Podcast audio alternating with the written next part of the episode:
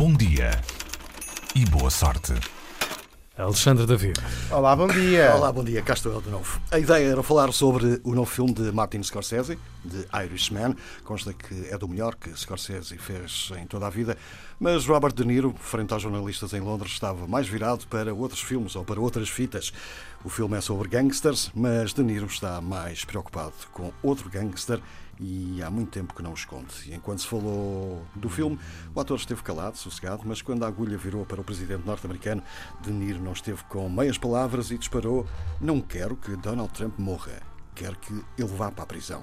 Foi precisamente quando se falou do processo de destituição que o Partido Democrata lançou, que Niro afirmou não consigo esperar mais para o ver na prisão. Diz também Robert De Niro, a corrupção nos sindicatos americanos foi limpa, embora não se saiba até que ponto, mas agora temos um problema mais imediato, um presidente gangster que pensa que pode fazer o que quer. A questão é que, se ele safa, todos ficaremos com um problema. O objetivo das pessoas à volta dele, que o defendem, esses republicanos, é chocante. E temos que fazer algo. Já agora, duas ou três linhas sobre o filme. O irlandês fechou uh, este fim de semana o London Film Festival. É feito a partir das confissões de um tal de Frank Sheeran, que admitiu ter morto o líder sindical Jimmy Hoffa. O corpo desapareceu em 1975, nunca foi encontrado. E depois, claro, tem De Niro, Keitel e Joe Pesci, que fez o favor de regressar depois de ter anunciado que estava afastado dos ecrãs.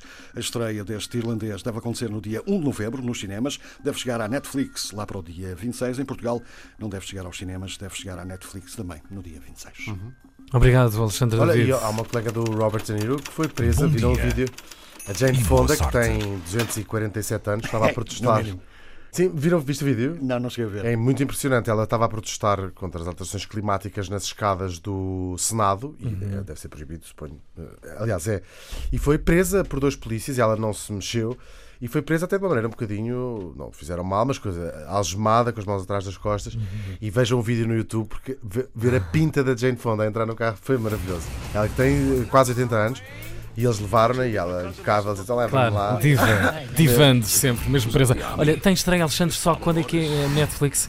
Netflix 26 de novembro. 26 de novembro. Ah, até lá vamos lá nos cinemas fora de Portugal, 1 de novembro.